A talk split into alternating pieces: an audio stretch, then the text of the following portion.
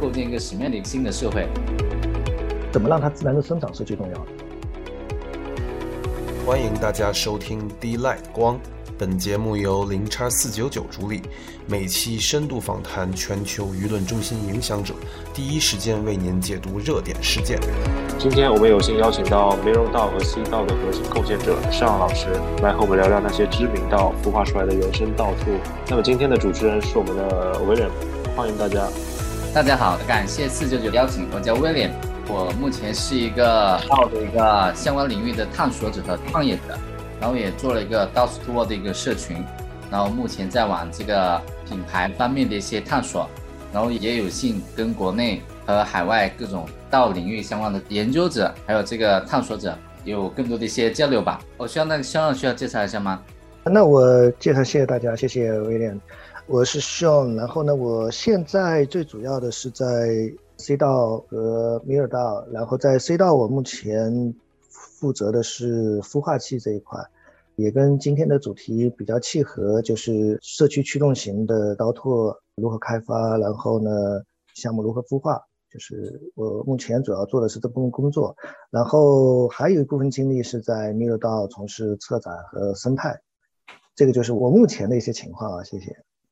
OK，好，那咱们就直接主题了，OK。就第一个问题就是说，这个 Sean 是什么时候开始接触这个道？然后为什么对他产生很大的兴趣？然后在这段对他产兴趣的这个过程当中，经历过哪些有趣的这个事情？那你对道的这个概念或这个事物的热爱度逐渐的提高？因为你确实是一个很知名的一个道领域相关的这个贡献者，那大家确实都知道。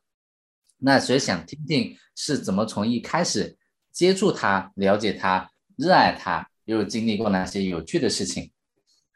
啊，OK，这个，嗯，我接触到这一块或者参与吧，应该相对比较早一些。我是一八年、一九年，主要是在一九年的初的那个时候。当时我参与的时候，首先我参与的是 Common Stack，就是它是做公共物品融资的。当时我接触到到这个领域以及。参与进来，实际上还是因为我从一七年、一八年，或者再早一六年吧，才也就就一直在关注那个 Green，他是 Home Stack 的发起人。然后呢，当时在一八一九年的时候，一大波人当时聚集在欧洲，他们就在讨论过去几十年的社会实验，在工地悲剧的这个事情上一直没有获得成功。但是呢，他们现在在 DAO 的这个组织方式上看到了成功的可能性。如何用智能合约、用开源代码、用一系列的 DAO 的工具，把奥斯特洛姆八原则、把工地悲剧过去几十年那个解决这个问题的一些积累，能够把它自动化，这个是很大概率上是能够解决这个问题的。所以呢，当时有一大批学者吧，还有极客，还有很多欧洲的大学的师生都参与了这个项目，这也是我当时对他特别的。着迷，因为我本身是技术出身，它公共品这个领域实际上是跟开源社区紧密相关的。因为当时我们在开源社区也遇到同样的问题，就是不可持续的发展，无法持续性的获得，只能去获得一些零散的资金的资助，但是无法获得可持续发展。这个本身也是公共物品这个领域核心要解决的。所以呢，当时我就开始逐步的开始全职参与。到这个领域，尤其在公共物品融资这个方面。接着呢，到二零年的时候，二零年、二一年吧，随着 Comstack 的这个到到处到合作，然后这个网络的扩展，然后呢，我就开始进入了创作者经济相关的 DAO，因为我也开始做一些内容的产出，然后也碰到很多朋友，然后也跟很多 DAO 开始合作。然后呢，就像 Mirror DAO 啊，就是那个时候就开始很多产品型的道然后呢，媒体型 DAO，像 b a n k l i s DAO。还有一些大爱全、小爱美的，就各种道，我当时就开始参与比较多了，所以一直到现在吧，都是在全职的状态参与各种道。那我觉得到这个领域，其实在这个之前，我有十年的互联网创业的经验啊，在到这个领域跟互联网就之前传统的 Web Two 的比，我觉得特别吸引我，它有一些有些特质啊，不管是参与的人还是它的组织形态本身，都有一些特质在吸引我，就是。就你刚刚提到的，我像刚刚提到的有些有趣的事情，我觉得它其实每周都有很多有趣的事情发生。我推特上也经常会，包括 Mirror 上面的文章，我也经常会跟大家分享嘛。其实我印象其实是蛮深的，就是他的那些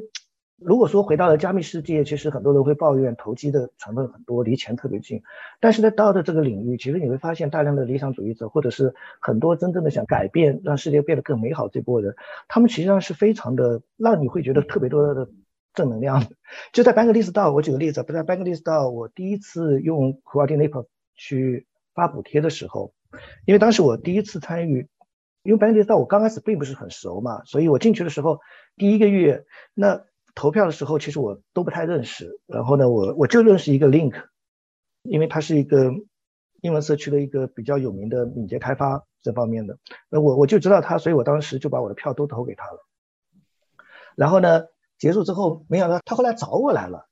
呃，他就是 Discord 一下就私下里 DM 我，他说：“他说兄弟啊，他说我做了什么贡献啊，值得你给我这么多票。”但是呢，他说，但是他说呢，别人认可我，我还是非常非常开心的。所以我想跟你说一下，说那是不是我们来可以一起来做些事情，做些项目之类的？就说他就这种非常开放透明的这种态度啊，就是就是你在在在公司的以前的公司的一些合作里，你是很少能看到的。所以呢，这种氛围啊，就是会每天都会让我那时候就有段时间我特别特别每天都是从那些活动里面获得正能量，打鸡血。所以这种氛围就是我一直特别喜欢一些道的原因。对，就主要是这些。这样然后我觉得听起来这个事情就啊，因为你主要还是接触国外的这种，就听起来在接触这一般理想主义者去探讨这个组织结构本身这种变革，就你包括很多学者进来就偏学术，因为实际上我研究到也是很多，我写的很多文章也是偏学术学术相关的，偏社会学相关去研究到，因为我觉得国内的很多一些道，其实你会发现更多还是说。确实，我们很少看到说从社会学的角度上去，因为国内人的一些研究，然后哇认可，就对组织结构本身的这个社会学科的理论的解析，然后探讨，才衍生出我们这个道。其实好像更多是因为 Bankless 或者说那个 FWB 火了之后，那大家看到它是一种可能性，然后去探索。就我感觉确实是很不一样。OK，好。那我觉得就是在这个，那你在这个过程当中，刚提到投票这个经历，我觉得是很有趣的。那有没有发生过一些让你印象特别更加深刻的事情？其实像我们国内在今年很多道的这个发展过程当中，对吧？有很多 Web 上的新人他涌入进来，那其实有很多到创建了之后呢，又很快的这个失败了。那其实这个失败呢，它其实一定会有一些很刻骨铭心的这个事情发生。那我想就想再问一下，就。可能刚刚你提到的一些一些是 business，毕竟是比较大成功的一个道。那你在中途当中有没有经历过一些小而美的，但他们却失败了的这个事情，又让你特别印象深刻的？这个呢，就是我之前在 Matter Day News 吧，他们那个我开过一个公开课，那个公开课里面其实有好多人就来问我这个问题。他说，第一个你，哎，你能不能介绍一下你碰到过的那失败的刀？甚至呢，有很多人就说问，哎，你哪些刀你被 rug 过？那其实我，那说实话，我真的没有碰到过。我当时我列了有十，大概有十七八个刀，我参与过的刀。那我觉得他们特别三观很正，有这个感觉啊。所以我后来公开课里面我就专门增加了一门课，你该如何选择刀，或者是你该就是作为新人，你尝试加入或者进入这个领域的时候，你该怎么去观察，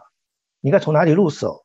刀的这个。参与的实践里面，哪一些是对新人是有帮助的？我当时就专门开了一门课，讲过好几次这个事情，因为我觉得这个当时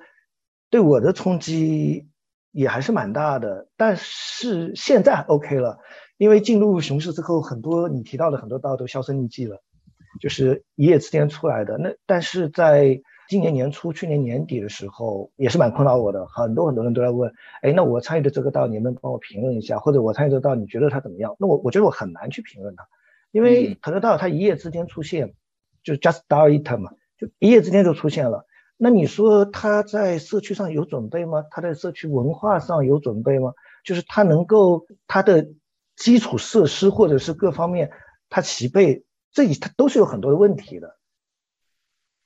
嗯，懂你意思的。所以实际上听起来，你看，就是说一个一个好的一个道，就是说直接加加入的道，它一定得有本身就的一个好的社区的基础。这个基础可能是来自于文化层面，或者来自于经济层面，但它总得有个前身，那它在成为一个道的时候，那它可能生命力会更长、更远一、更久一点，对不对？对对对，我参加的第一个道 Common Stack 对我的影响还是很深的，因为 Common Stack 就是我刚才提到了，一九年初的时候，一波学者也好，就是在欧洲他们成立了 Comstack，但是 Comstack 成立的时候，并不知道。大家都，大家就说，哎，我解决工地问题啊，这是一方面嘛。但是在对刀的理论研究的时候，刀还能做的落地在什么场景，能解决什么问题？其实当时是不知道的，因为当时那个 DeFi Summer 还没有来呢，DeFi 道什么都还没有涌现出来，然后剩下的更不要说这种现代的 Community 道、产品刀啊，就各种各类型都没有出现。当时大家并不知道，大家知道这个道肯定是很有前途的，而且觉得解决了很多的问题，但是它的应用场景在哪里？其实当时不知道的。所以 Common Stack 当时就提出了。两个事情，第一个事情，他觉得那我们不知道未来会发生什么，但是我们可以做准备，我们可以做人才的准准备，我们也可以做理论的研究。第二个事情呢，他就提出来，他当时其实就提出来了，就类似于 just do it 这种方式，他们设想肯定会出现的，因为投机行为嘛，肯定会出现大量的这种，他们觉得这种是不可取的。因为社区文化是一个非常非常，就是你在你到做一个 DAO 之前，你需要有一个很强大的社区文化。所以他们一直的理念是什么？是说你要做一年的社区，再讨论是否成一刀。就这个，其实一开始一九年开始，他们倡导的这个理念，包括到现在，他们现在孵化的各种 DAO，他都会提出这个事情，就是说我建议你先用一年时间建设你的社区文化，让你有自己的 culture、自己的 vibe。都确立了之后，你再来说你要不要成立到，是或者像 token 啊什么，那都是很后面的事情了。嗯，这个其实我觉得对我的对我的影响还是蛮大的。嗯，我我非常认可这个观点，我也认为是不太可能一来就启动到的。所以包括你看，我一直在很多写了很多道的文章，也布道了很多道相关的，但我却并没有直接创办一个道，我是直接先做一个社群，对，就得有这个基础。OK，但我觉得确实很一个很就你的这段经历啊，我觉得就是。在道的早期，有一个很好的一个学术和理论交流的环境，让你去有更好的一个经验去思考它最底层的这个东西。那实际上，国内目前这个现状是没有的。你觉得这个是因为什么原因造成的呢？或者说，我们未来有没有可能也在往这一方面去探一探？因为我们确实，我很少看到说国内在做道能够去做到理论研究的。比如说我，我上一次在给那个呃巨蟹做一个一期分享。他就说，就雪地资本的那个巨蟹，他就说，他们团团队说，我们看了很多道的分享，分享的都是很多商业模式啊、案例分析啊。那威廉，你是我碰到第一个，你来从社会理论角度给我讲道的到底是什么？对，那那你觉得国内为什么这块会这么缺乏呢？是什么的一个情况？这个我觉得还是有一个就是时间差吧，就 gap。现在大家都在说嘛，就是华语世界或中文社区。到的土壤很贫瘠，很贫瘠。那这个只是当下的一个状态，或者是正在不断的改善中的状态啊。那我我对这个问题，我觉得我对它的前景其实是很看好的。就当前我这个，因为我可以做一个比较，其实其实蛮有意思的这个比较。那还回到 Common Stack，呃，特别有意思。那时候因为一九年的时候，Griff Green 他带着一波团队从美国飞到了欧洲去干这个事情。其实当时不是我在问，当时我看是有很多人在问他，哎，他说，他说大哥，你之前干的项，因为 Griff Green 是什么？是，呃，我们知道那个一六年 DAO 被攻击嘛，那个 Griff Green 就是 DAO 的发起人之一，他创办了特别多的项目，但是呢，他他在做 DAO 的时候呢，他是跑到了欧洲去做的，所以呢，社区很多人就问他，哎，我说大哥，你你怎么跑到我们欧洲来干这个事情啊？就因为当时他其实是。呃，我们都说 DAO 是一个线上的一个全球的，但实际上这一波人还是线下的，他是他是聚在一起的，在瑞士，一波人聚在了那里，作为发起吧，就是创始的社区，其实都是线下认识的一波人。那他当时的回答是这样的，他说：“哎，他说我发现美国现在做不了 DAO，土壤太贫瘠了，我们是要到我们要到欧洲来。你看欧洲有这么多的大学，这么多，你说美国有多少师生对这个感兴趣？”就有多少学者对这感兴趣？没有的。你说，但我我说我来了瑞士，然后我们一说，有这么多的欧洲的社区就加入了我们，有这么多那个学界业内有名的人或者极客都来加入了我们，所以我们觉得欧洲这块土壤现在特别适合到。那一九年的时候，一九年初的时候，所以呢，确实一九年的时候，欧洲，因为我觉得跟它的文化跟它的社会都有关系。就是 DeFi 之外的道，其实开始繁荣、开始兴，都是欧洲那边开始的。但是呢，到了二零年、二一年的时候，我们就明显发现欧洲那边声音越来越小。以美国那本美为代表的一大批，或者他们发起人在美国的团队啊，就是那些刀呢就开始雨后春笋般的出来。所以我觉得这都是有一个就是时间差的。也许一年之后回来我们再讨论这个问题的时候，我们可以看到华语社区或者说更明确的说中文社区，它的它的各种小而美的道或者成功的道都会涌现出来。嗯，OK，所以我我感觉听起来这个还是跟社会背景的一些经历、社会层面的一些东西有很大的关系。OK，从欧美，从这个欧洲，然后到美国，那我希望下一步能够发生在华语圈子。对这个问题，我之前曾经专门想做一个系列的研究的跟进，就是为什么它发起于欧洲，但是最终它的繁荣或者是它的它的就这一波被。行业所认识，甚至开始出圈，是以美国为主导的。就这里面其实是有蛮多特别有意思的这种文化背景在里面。这个我我我因为最近事情太多了，所以我这个被耽搁下来了。我原来我原来跟蛮多人在讨论过这个问题，我也想专门写一个这方面的主题。嗯嗯，对，我觉得这个主题其实还是还是蛮有蛮有意思的。像我对这个领域研究，我可能是从可能说对早期的资本主义我的一个启启蒙阶段。可能是欧洲的那个文化，它确实很适合诞生这种类似小的、具有竞争性的、开放性的组织。道其实很很天然适合欧洲人本身这种原生的这个组织文化。就我从一些理论材料上去看到的。但我觉得后面为什么会转移到美国过来？我觉得更多可能还是跟美国，因为后面 DeFi 到刚好那个节点，其实 DeFi 到相关很很活跃，对不对？刚好美国那个金融环境要比欧洲强很多，那可能顺带的这个热点就带过来了。我的一些不成熟的判断啊，这但这个现象其实它很有意思，因为这样的话我们会进一步去判断的时候去看，可能就说，就像大家一直在讨论，中国能做出真正的道吗？其实这个问题真的也是一直很很有意思，都是一个争论争论不停的一个点。OK，好，呃，那感谢 Sean 对这个第一个问问题这个回答，那我们现在。再问下一个问题，就是说，你成为这个 C 道和 Miro 道的这个核心贡献者后，就你认为的以产品或协议为中心的道，以及和社区发展起来这个道有什么区别呢？不过呢，在回答这个问题之前呢，还想听一听，就说你你为什么要加入这个 C 道，或者说这个 Miro 道来做它的这个核心贡献者？OK，呃。从时间上看呢，我是先加入的 Mirror 道。那加入 Mirror 道主要原因是因为我自己在做一些播客，在做内容产出的时候，我会发现，首先 Mirror 是我使用的工具，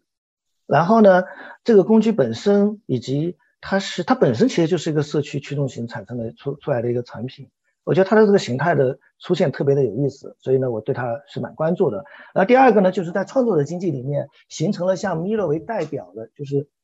Miro 形成了一个网络，一个很强大的在英文社区形成了一个很强大的关系网络。所以呢，呃，如果说要真正的了解创作者经济，实际上 Miro 是一个绕不过的节点，它甚至是个很中心的一个节点，在这个网络中间，这是我。就非常就是希望能够加入 Miro 的贡献者，然后当时也比较机缘巧合，我当时有一篇文章被他们的英文的 Spotlight 选中了，嗯，所以所以当时也就是有这个契机加入了 Miro 道。那回到了 C 道呢，我其实关注 C 道是蛮早的，一直在关注的 C 道，关注 C 道最开始我接触的时候。因为我在写一有写写一个系列，就是在一个道的近距离观察。因为我我基本上这个系列都是希望能够采用这种先进去再出来的方式了解它。然后呢，我也就去跟唐涵去聊，我说，哎，那我能不能够啊？那其实比较早的时候，就是一些我想写一个旅社区那个调研报告，那也是这个契机啊，我我开始参与了隧道。那后来呢，就是因为哎，我觉得特别有意思，它里面有些特质跟我之前在 Bankless Star、在 Mirror 道、在其他的，包括像 c i t Club，还有像甚至像 Juice Box，像这种都有一些它的混合体特别有意思在里面，而且它里面有特别多的这种自下而上的自发的力量，不断的每天的在涌现出来，所以呢，我后来就逐步的、逐步的就参与度就越来越越深了。这个这整个是这么一个过程啊。嗯，OK，对，你还你这边提到的就是协议道嘛和那个社区道的区别。这个对对，这个这个其实我个人在 community 道里待的比较多嘛，然后我们经常会跟协议道的兄弟会在讨论这个事情啊，就是有什么不一样。因为当时讨讨论了很多的原因，包括很多的节目上我们都在讨论。讨论的原因是因为当时有个词很流行吧，five。然后那 community 道都说，哎，你看我们 five 这么好嘛，然后就经常大家在那里在那里就就就扯这个事情。当时呢就有个段子，我们就在也在做节目的时候就聊了一个段子嘛，就是说协议到 pro 道的兄弟跟像我们 community 道的兄弟碰到一起嘛，就经常两拨人就会相互 diss 嘛。然后呢，像 community 道社区道的这个小伙伴就会觉得嘛，说你们协议到啊 pro 道的 vibe 太差了，一点氛围都没有，嗯，看的就是个技术支持的一个论坛而已嘛。那回过来呢，像 p r o g 道的兄弟，他心里就会嘀咕嘛，他说：“我去，你们穷成这个样子，怎么活得下去？你看你们金库几十万 U 都没有，你看我们都是上亿的，就是这里面其实特别有意思，这两个社区之间的一些关系啊。那回过头来看他们相互之间的比较，那我我一直觉得倒是由。两部分组成的，一部分是技术体，一部分是社会体，他们两个加在一起就是百分之百的一个道，但是呢，各有比例是不一样的。在技术体方面呢，我们经常谈到的其实就是智能合约呀、开源代码。那社会体方面呢，更多的就是人质。那就是现在我们谈到了各种各样类型道，其实可以用这两个技术体和社会体，它在其中占的百分比来进行。从一从这个角度，其实也可以进行划分啊。那像 p r o g DAO 呢，它很明显就是它技术的比例远远高于社会体的。那 Community DAO 呢是相反的，它社会体比例远远高于技术体。现在很多的 Community DAO，那我甚至觉得它都没有什么技术体成分，它只有可能就有一个金库啊。除此之外，它其实都没有什么技术体的成分的。嗯，这个我觉得是它最大的区别，这两个。OK，听起来我我感觉确实我也有同样的这个认知。不过我我之前的研究文章里面是把它分为叫。工具论和社会论，这个跟你说的技术体和社会体确实是有异曲同工之妙。因为我认为的说，我为什么说是工具论，就在说你看很多类似说，呃，工具和社区衍生的，他们的一开始的目的啊不一样。工具它更多是奔着去解决某个问题，比如说像 DeFi 刀，对吧？就把人给聚起来，所以造就他们的文化氛围就特别差，因为大家都是一种，你可以理解为是以功利性的目的所构成的一个组一个道的一个组织。来解决他们各自的需求，肯定就是挣钱的需求，所以它的底色就文化氛围很差。那社会论呢，就是大家本身，其实我们也提到一些很多理想主义者投身到这个道德领域一个建设与探索过程当中，其实更多是抱着这种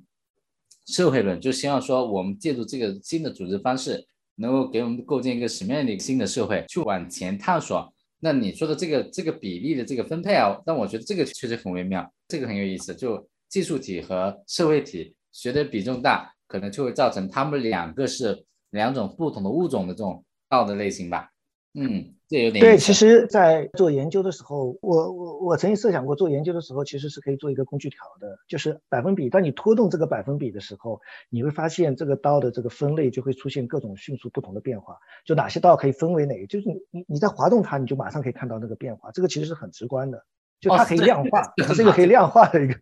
一个一个角度。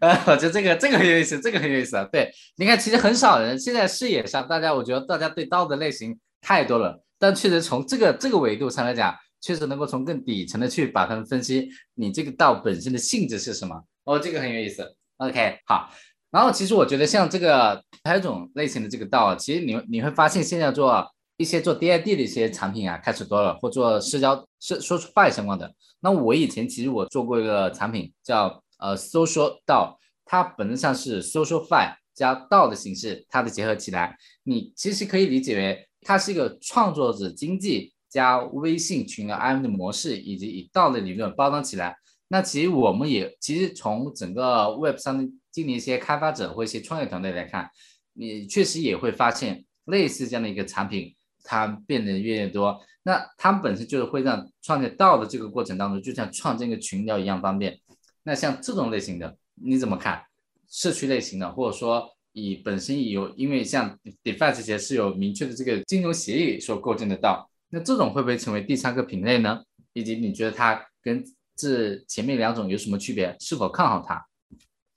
那像这种像你说的这些类型的道，我觉得都是属于也也其实你很难对它进行分类啊，具体很难分类，因为现在在 DAO 这块，只要是只要是偏向于社会体成分略高一些的道，都是属于就是探索阶段。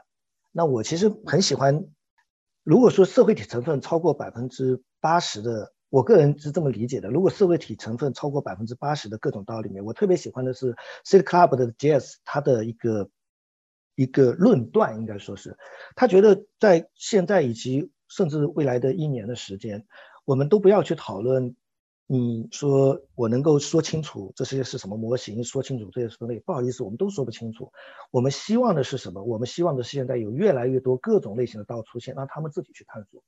就是可能有一千个道，然后这些道它这都是不同的不同的类型、不同的方向。他们的成功和失败，一年以后就就可以告诉我们哪一些类型是能够解决问题的，哪些类型就说是确实是不是 YY 出来的。这也是目前 C Club 它作为一个孵化器，它特别特别在意的一个东西，就是多样性。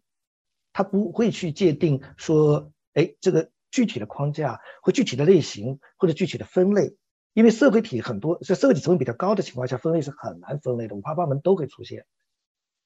更多的属鼓就是鼓励你的创意在哪里，以及你的社区的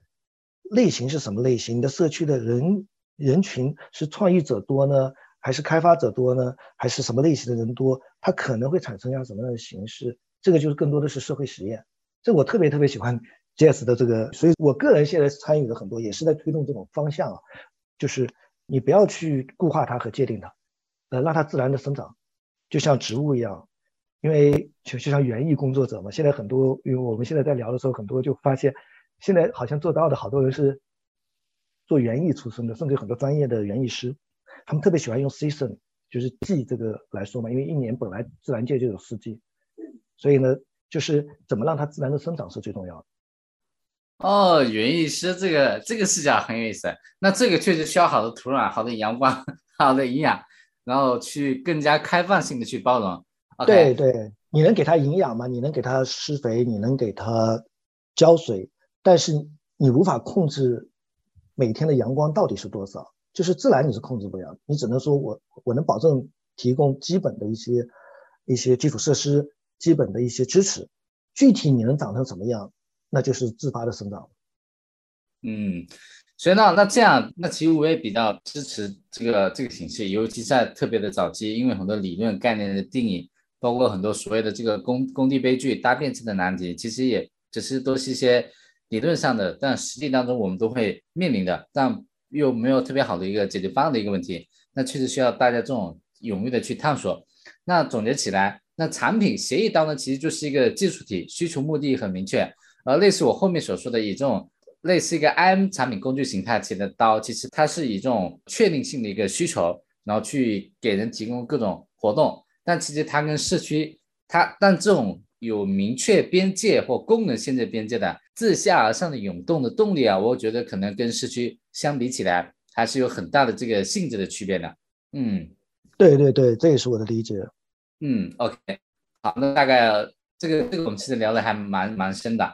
那我再问，那我们就开始啊，都进入到下一个问题。这个问题就在说，其实很多很多道的参与者会抱怨，就各种工具都不好用，就道领域的这个工具，其实现在也也确实。面临一个问题，就道的各种工具碎片化，其实很零零散散的分布在各个生态。然后我之前其实跟那个 Starcoin 的那个核心贡献者 The Joy Star 也也有经常聊过一些道相关的。那 Starcoin 其实它就是在做一个 DAO Space，你可以理解为它是以一条公链的这个基础来完全的为未来的 DAO 网络而做这个呃设计的，它是往这个路径。但事实上，而现阶段呢，很多道的这个工具，它确实。是零零散散，并没有，我觉得说，因为过于零散，你无法支撑说整个道在完全链上化运行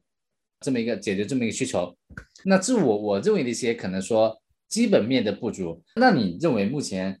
道相关的这个工具它存在有哪些？你认为的有几个关键点的不足？那我可以结合一下具体场景说明一下吗？这个希望你你能够说是根据你一些亲身经历过的这个案例，然后所面临这个需求。对我现在其实你你刚才提到 Discord 嘛，那我就是可以 Discord 为例，因为 Discord 是一个非常典型的刀的场景。呃，我可能过去的六个月吧，呃，我自己不管是因为参与 C 道的孵化器。还是个人的投资，还是其他的方面，其实我接触过了很多很多。目前在这里就是围绕 Discord 这个场景做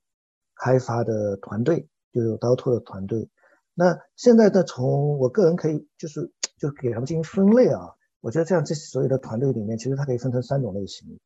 就是我们就说在他们想解决什么问题啊，就是刀拓啊，或者就是在 Discord 这个场景。那第一批呢，就是。都是比较强的团队啊，可能都是一些 Web2 的老炮了，有有资金有团队，然后呢，反正特别牛的那些嘛，然后呢，他们都会觉得他们想替代掉 Discord，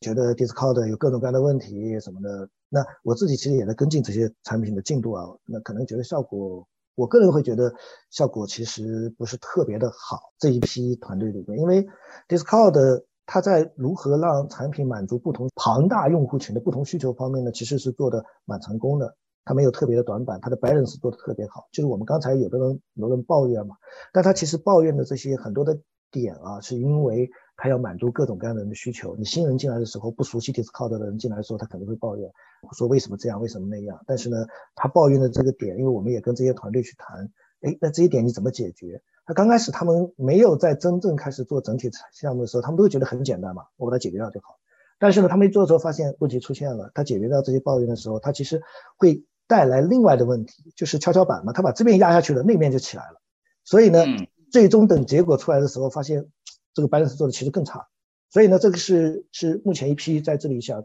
替换掉这个 code 的竞品，因为我自己也早期也参与了一些这样的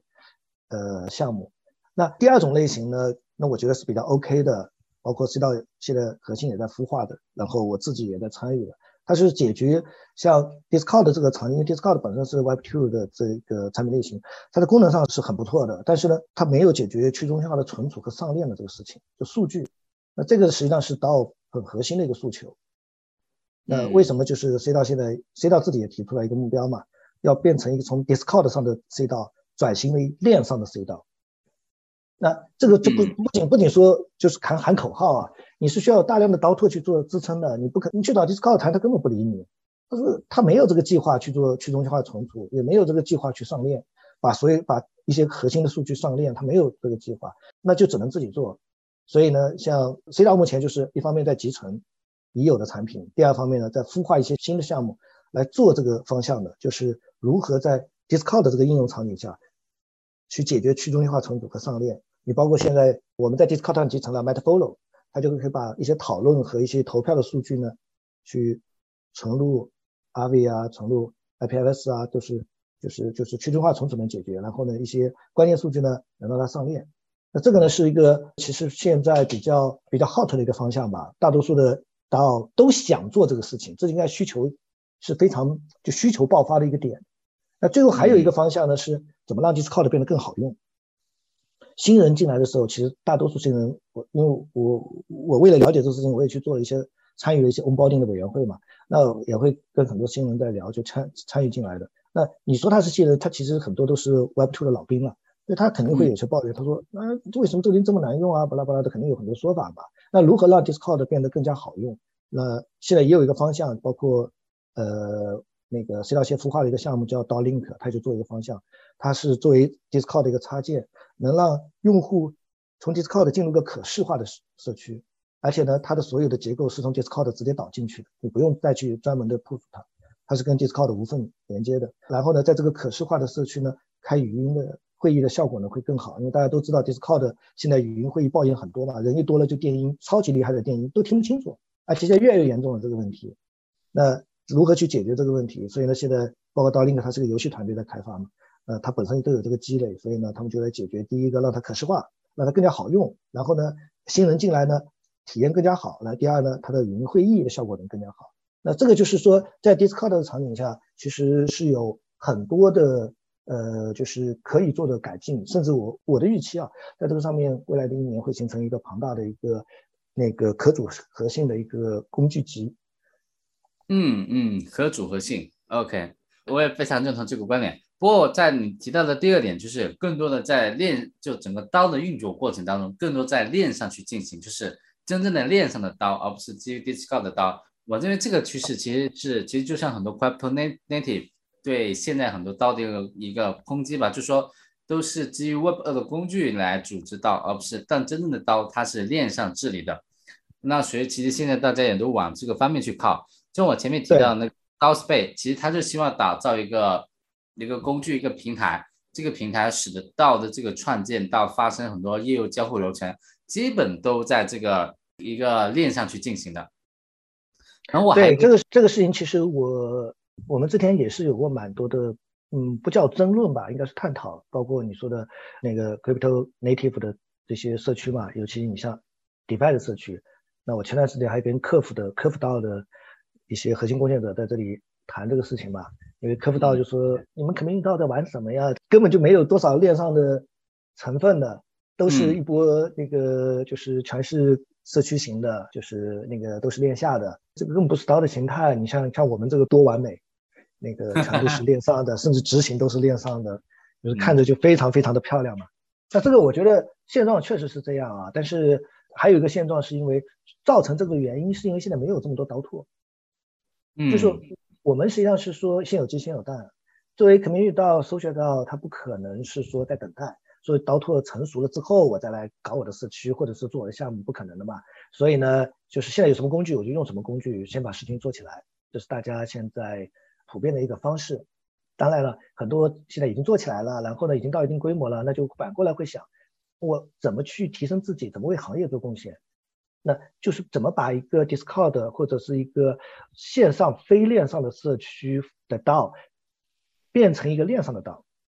那这个就是说，现在像 C 道也好像现在其实我知道别的道也是好多，像 b a n k l i s 道其实也在干这个事情嘛。就是哎，当我有能力的时候，那我是不是应该为行业做些贡献？那对行业贡献，我可以找一个很细的点，那这个就是一个很细的点。所以呢，现在蛮多的大 A 传的道在开始往社区孵化刀拓的方向，其实都是往这些方向在走，既解决自己的问题，也帮助行业进行提升。嗯。那那我有个问题，就是说，你看，我觉得 DeFi 道的链上和我们所认为的，我还是主要还是可以从你两个逻辑来出发，就工具体、这技术体的道，还有这个社会体的这个道。因为像 DeFi 的很多道，它它更多是解决这个交易的一些需求场景，对吧？那它确实交易本身很多行为动作是可以在道链上去执行的，但对于社会体的，尤其是社区类型的，那其实很多发现，我们的很多。实际场景当中的业务动作啊，它依旧还无法被抽象到链上的某种交互动作，就是业务的链上数据是不够的。那这个时候呢，所以我们才提出说，我们想要开始把这样的更多的动作场景搬到链上去。OK，所以就有很多小的工具来承载。那这是一个趋势。那好，那这里会进一步引发一个问题，因为干的人很多，对吧？各种各样的一个团队在各种不同的链。对吧？不同的技术供应的生态上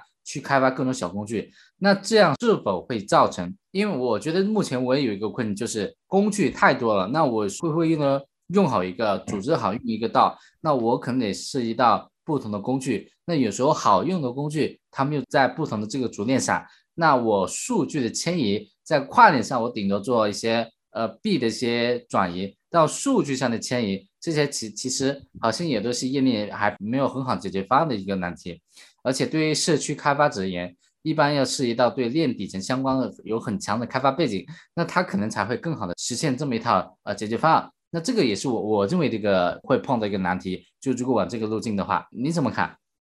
呃，我觉得这个是两个层面的啊。第一个层面就是我们现在谈的链上，其实并不是说百分之百的就真的是。以公链的形态，它其实是应该是链上加上去中心化的存储。以 Snapshot 为例，Snapshot 它的结果它是并不是存在链上的，实际上它只是放在去中心化存储里面。所以呢，在对 DAO 的而言，它最渴望解决的是什么？就是我的公开和透明是能够在去中化存储以及链上的层面来解决。然后呢，一年以后、十年以后，回过头来看这个道当年是怎么产生的，它的分歧是怎么发生的，它是怎么发展的，所有的事情，所有的人都可以用第三方的工具去链上去去中心化存储，去找到所有的数据。当然了，这个数据展现形式你可能看不懂，没关系，就是你可以找有技术能力的人帮你把它解析出来都可以。但关键它是要开放在不可篡改的一个地方。所以呢，呃，在从这个维度上说呢，其实现在的大多数，就包括威廉你刚才提到的很多的这个道的行为啊什么，它并不一定是百分之百去链上，它很多是放到了去中心化存储、不可篡改的存储里面。这个是一个目前组合上一个比较明显的一个趋势啊。然后第二个呢，就是刚才也提到了，就是回到了链上有多链啊，有各种各样。所以现在我们这个其实有一个悖论嘛，就另外一方面，很多人会提出来工具太多了，是不是浪费？所以现在是鼓励。就是真正能够解决的问题的工具越多越好，这样呢，它会形成一种可组合性。你像不管是谁到，像班格利斯道，在他们自己会开始做一个类似于像刀拓 box 的这种建议，或者是工具包，他就把现在行业内可组合的一些工具放在一起，然后呢，什么样的一种组合方式能够解决什么样的问题？然后呢，什么类型到你该用什么样的组合方式，它可以用这种工具包的形式推荐给行业来使用它。这个我觉得是一个后面啊是一个比较明显的一个趋势吧，会出现，就是大家都会开始去定制自己的工具包，因为不同的链也好，不同的需求也好，它的复杂度、它的规模或者它的类型、它的业务模型、它的业务类型，都会决定了它应该采用什么样的工具包。对，这个就是刚才谈的嘛，所以我我个人是这么理解的。嗯，那我这个问题还想进一步问，就是你认为工具包这个应用它是一个过渡型的需求呢，还是说未来会较长期，我们还是工具包会是更合理的解决方案？我觉得工具包这个呢，它的核心的理念其实是可组合性，就乐高积木这个嘛，这个我觉得会是个非常长期的存在的一个状态，这个。无论是从 Web 三或者是 DAO 的这个属性来看啊，或者是它本身的开发各方面的属性来看，第二个呢是从目前 DeFi 的成功嘛，就 DeFi 到它在各种可组合乐高积木的工具推动下，DeFi Summer 的出现，就它的成功也验证了这种模式是可以长期可持续的推进一个行业的发展。所以呢，我知道我个人是这么理解的，就是我说的工具包其实最核心就是可组合性的出现。可组合性的出现呢，在刀拓上，我觉得是个非常长期的。它可能是一种工具包的形式，也可能是现后面也可能会出现的一些工具。它通过这种组合性，能够在自己的工具里面集成其他的模块，然后呢，在自己的工具里面，好比说现在有很多论坛加投票的工具，那它会把很多的功能都集成在里面，能够在字体上面都能够实现大家的整体的需求。只是他自己做的是其中比较核心的一些点，大多数呢是通过乐高积木把别的工具放进来。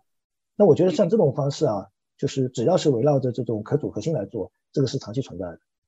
嗯，OK，所以你的判断趋势还是长期好。那顺着这个话题，刚好可以引引申出下一个问题，就是那你认为有这种社区自研的这个刀的工具会有什么天然的优势？其次会有什么样的弊端呢？对这个问题你怎么看？社区自研对这个，其实我是最近确实花了蛮多时间在这个上面的，包括我自己也参与了项目，甚至为了搞明白，我自己也作为项目的成员也参与了一些项目。然后作为孵化器，因为 C 道的孵化器第一期已经结束了嘛，然后也孵化了一些蛮成功的项目出来。然后这些项目未来怎么一起相互合作之类的，最近也一直在这里跟他们谈这些事情。那作为社区资源的 d 兔，我觉得它的优势还是蛮明显的。它最大的优势就是社区是零号客户，从 d 兔的 idea 的讨论阶段，到头脑风暴的阶段，到 MVP，到产品的不断迭代，社区都是一直参与的。FWB 为例啊，那它的护照产品就是它需要有一个链上身份的系统嘛，就是对链上的护照给他的成员。那他在这个 idea 提出来的时候，包括他的脑爆阶段，其实社区都是很很踊跃的参与了这个产品形态的原型的。一个讨论，那包括它的产品，第一代产品可能还是比较初级，它它一发布，它马上就有几千个活跃用户。那我们都知道，现在 Web 三的各种 Web 三的产品，它的数据水分是很大的，大量的都是在撸羊毛的一批，就是嗯，数据其实水分很大嘛。实际用户活跃用户每天活跃的这种用户，他可能在一千以上都非常少，Web 三的。但是你像它 FWB 它的这种产品出来，它可能马上就有四五千的活跃用户。那这个就是对一个产品而言，它能够快速迭代，能够能够满足需求，以及能够不仅是满足自己社区内的需求，可能未来就满足整个那在行业或者是广大社区的需求方面，它其实是能够。远远的走在其他的这种公司团队研发的刀托之前的公司团队呢，研发的刀托我也谈谈过非常多的团队在聊，他们其实面临的最大的困惑是他东西已经做出来了，而且做的挺好的，而且他们觉得都已经发布了，但是他会问一个问题：你们刀需要这个工具吗？哪些刀能用这个工具？他是这个阶段再来问这个问题，而且绝大多数我的理解，百分之八十以上的这种刀托基本上就是消亡掉了，因为他做出来了，投入了资金。他资金超烧入这 VC 的钱嘛，然后做出来之后发现，哎，用不了，用不了，怎么我们再转型做下一个？那可能他不断的把资金烧完之后，这个公司也就或者说团队也就也就到此为止了。嗯，这个其实是这是为什么我说是社区资源刀拓最大的优势啊。就前天吧，前天英文社区有一个大 V 嘛，他是播客的一个博主，他叫那个 Levy，就他是 L E V Y 点 E T H Levy，他跑到我的那个推特上来跟我讨论来了。那我我也不知道他怎么来找我的，因为我是发了一篇中文的文章嘛，就是介绍那个那个社区驱动的刀拓有哪些，然后再分析它。他就跑过来，他反正他有英文嘛，就跟我直接讨论。我估计他拿着 Google Translate 在看的，他一边 Google Translate 看，一边用英文跟我在讨论。那他就记到他自己，那因为他自己他现在做的那个播客呢，他是每一期的播客节目，他都采访那些意见领袖，然后呢，他每一期的播客节目呢，他做 NFT 的销售。他每期的 NFT 销售呢，都是一抢而空的。然后呢，他也就在说，他说你知道我为什么我们的 NFT 能做的这么精准？就为什么我的一抢而空？军领一下，他说，因为我们社区做了一款产品，这款产品呢，一开始在这个做产品初期的 idea 就是来自我，然后这个产品可能只有一个最粗糙的原型 MVP 阶段，我就在用了。然后呢，我就用这个产品呢，去对我的用户画像，对我的听我播客的所有进行用户画像的分析。然后呢，我就知道哪些人会来对这个付费的 NFT Mint 感兴趣。好比说我采访了马斯克，然后做了 NFT，那我知道这个定价该是多少，该做成多少个，有谁感兴趣，对马斯克这个感兴趣，那我就马上就能知道。所以呢，就是他说，哎，我看你的那个文章分析，然后呢，我就会觉得。确实是啊，他说零号客户或者零号用户其实是最关键的，因为我是这个产品，那我后面有个社区，这个社区的志愿者呢开发了这么一款产品，就是对链上数据、对用户数据进行分析、用户画像。那因为用了这个产品，我不断的去给他们提需求，然后这个产品不断的验证，我可以给出你们数据，我的 NFT 的销售的那个销售额一直在提升，那从而就证明了这个产品的有效性。那这样呢，再往外推的时候呢，现在很多人就开始在我的 waiting list 上面，或者在这个产品的 waiting list 上面，因为他们发现这款产品确实好用，就是因为我验证了这一点。这个他认为这个就是社区资源最大的优势，就是它有一个强大的零号客户或者零号用户。嗯，所以我感觉听起来这个其实就像过去外的公司开发这个工具啊，就你前面提到那个一个失败的案例。确实很多都是组建个团队做需求调研，在整个整个开发或产品设计过程当中，确实是不具备客户的介入的。那哪怕其实像有，可能都是说我组建一个我的筹备我一个种子用户群，我做好一个 MVP 出来之后，你们稍微用一下，然后来提意见。但是在社区自研这个形式，似乎从个 ID 开始，实际上就跟目标用户开始卷起来了，并且成长。那这个确实是一个。从它基因上的底色已经发生了一个改变了，OK，那我觉得这个确实是很大的优势。那这是优势啊，那它有没有什么不足？比如像我的话，我认为一个从我过去在 Web 二商业的角度，就说我们很多一些方案可能都需要涉及到一些保密。那你从一个 idea 提出来到整个策划过程当中，因为都是社区人可以去学习参与的嘛，包括未来的所谓的零号客户。但零号客户呢，他可能跟你这个方面，他只是一个兴趣爱好的围观者，对吧？他不一定会直接转化为投入他个人亲身利益的贡献者。那这种情况下，他有没有可能把这个提案或这个方案给窃取了呢？这个问题怎么？对对对，对，就是你回到劣势，包括你说的这个，其实涉及到了一定的像知识产权、像这个商业利益的保护，在这方面，社区资源的层面，在过去，因为它本身这个形态出现的时间并没有这么长。如果说你把这个时间拉大到三年，就如果说这个事情已经有三年的数据了，那我们可以发现，哇，出现了一堆的问题。现在呢，就是这个形态出现的时间可能也就一年不到一点的这个这个这么一个时间阶段。这个时间阶段里面，在这方面暴露的问题呢，并不是特别多。主要的有几个原因。第一个原因呢，是很多的子类项目呢是以开源为主的，因为开源本身就是我们也知道，开源社区在回答你刚才那个问题的时候，已经经历过几十年了，对 idea 的这个保护，对商业。价值的保护，所以呢，它基于开源来做这个事情呢，其实很大时候在做之前呢就已经想好了，呃，我未来就这个事情是怎么一个处理方法。然后呢，第二个层面呢，就是在组织的形态上以及在所有权上面，其实现在各个社区也好，各个道也好，都开始了自己的探索。早期确实是很多最早一批做这个的，确实也做了一地鸡毛，有很多的社区成员这边说了，不好意思，这个 idea 是我的。我有所有权，你们不能往下再做了，或者说是我要多少多少的 share，或者多少多少的 token，那这个也开始出现了，也开始出现呢。其实现在大家就在，永远是问题出现了，想解决方案嘛，然后能够为行业提供一个参考和为行业提供一些那个未来的一些依据啊。所以一些规则的制定或者是一些组织形态的变化，包括刚才像 community 那个驱动的开发，是不是百分之百的公开透明？是不是需要一定的偏中心化运作？这个现在都提出来了。我是在我是在八月份的时候，主要是 C 道当时密集，我们跟 Bankless 道、跟 City Club、跟 FWB、跟蛮多的这种主流道的核心贡献者的团队都在讨论这个事情。就是哎，你们有没有什么方案？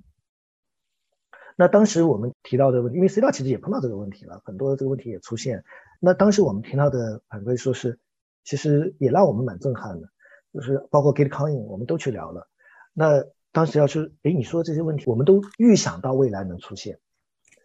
但是我们现在还没有碰到。就是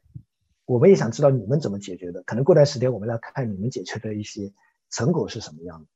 所以呢，这个问题就是它的劣势出现了好多，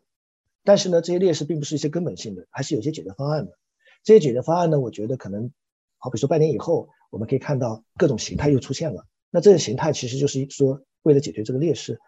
出现了很多的实验性的，有了成功以后，大家积累经验，就会出现一个新的模型。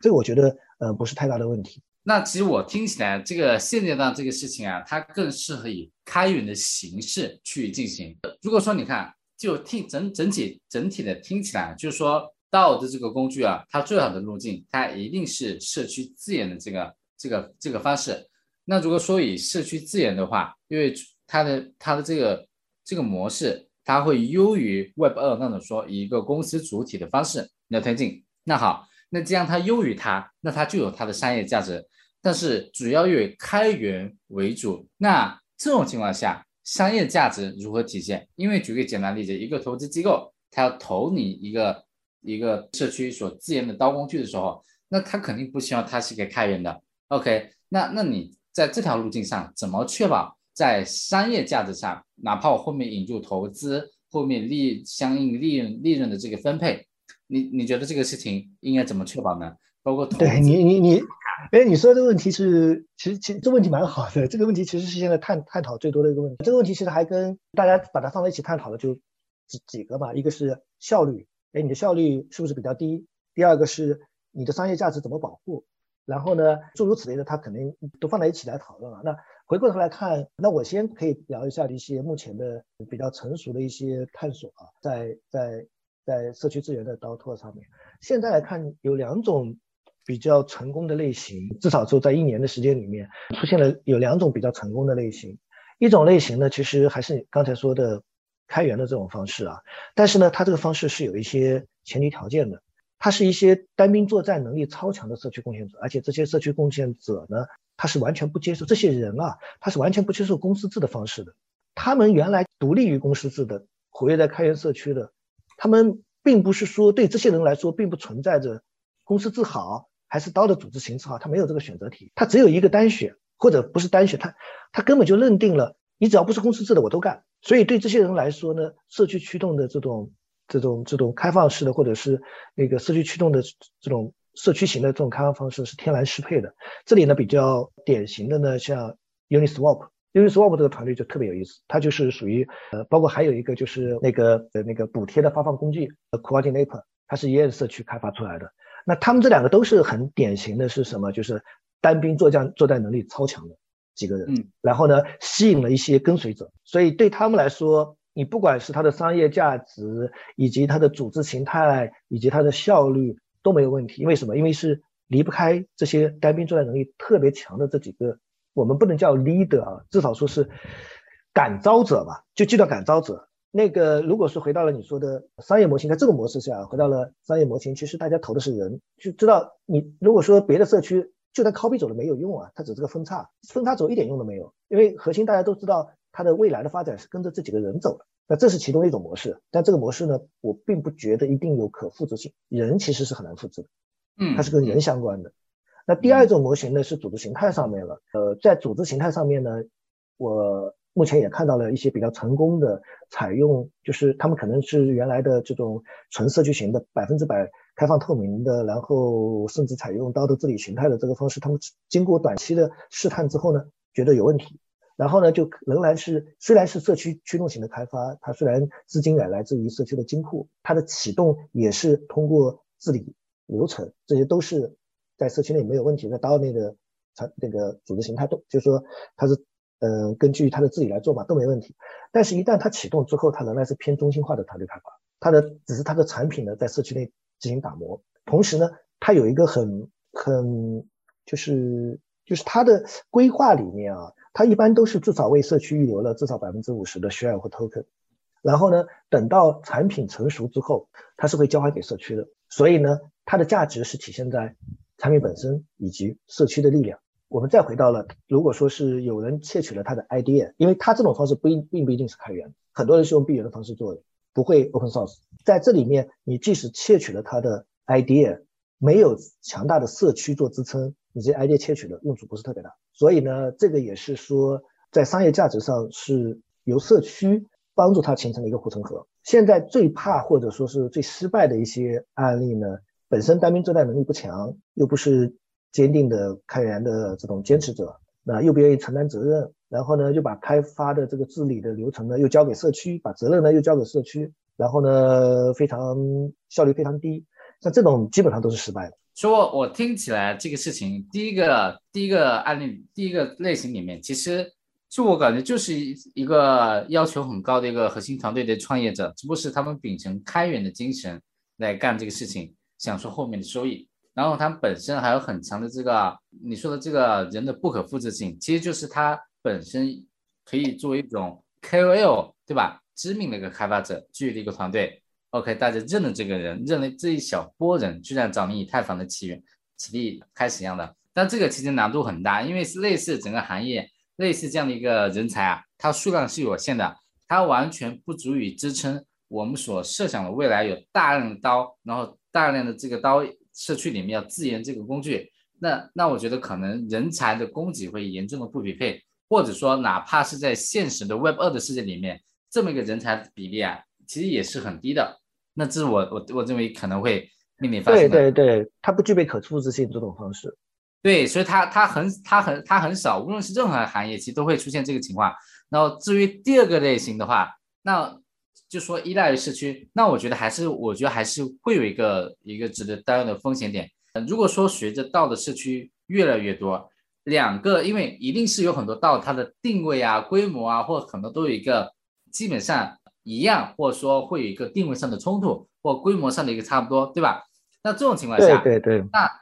我觉得这个一定是很普遍的问题，一定是很普遍的问题，因为你你想想，有很多道都都打知识库，都打投研，对吧？都打社区，那其实这些大量基本都碰撞在一起了。那这个时候，一个以道德社区来自研这个工具，那虽然社区可能确实是相比于 Web 二是一个很好的壁垒，可是突然碰到有一个社区也差不多，那这种情况下，它是不是剽窃了之后直接用在它的社区？因为大家需求点都一致啊。那这个问题是不是无解呀？因为这个嗯，这里这个这个问题呢，这个问题呢，其实并不是说，嗯，我觉得这个问题相对是比较有 有解的。嗯，我们在回到了刀托的时候呢，我们也会看到有一个蛮有意思的现象：中文社区和英文社区在驱动这个事情的时候，中文社区往往会驱动一些相对比较重的。其实产品开发有也有它的属性嘛。有的呢是偏真的偏产品属性的，其实是开发投入量很大的、很重的这种呢，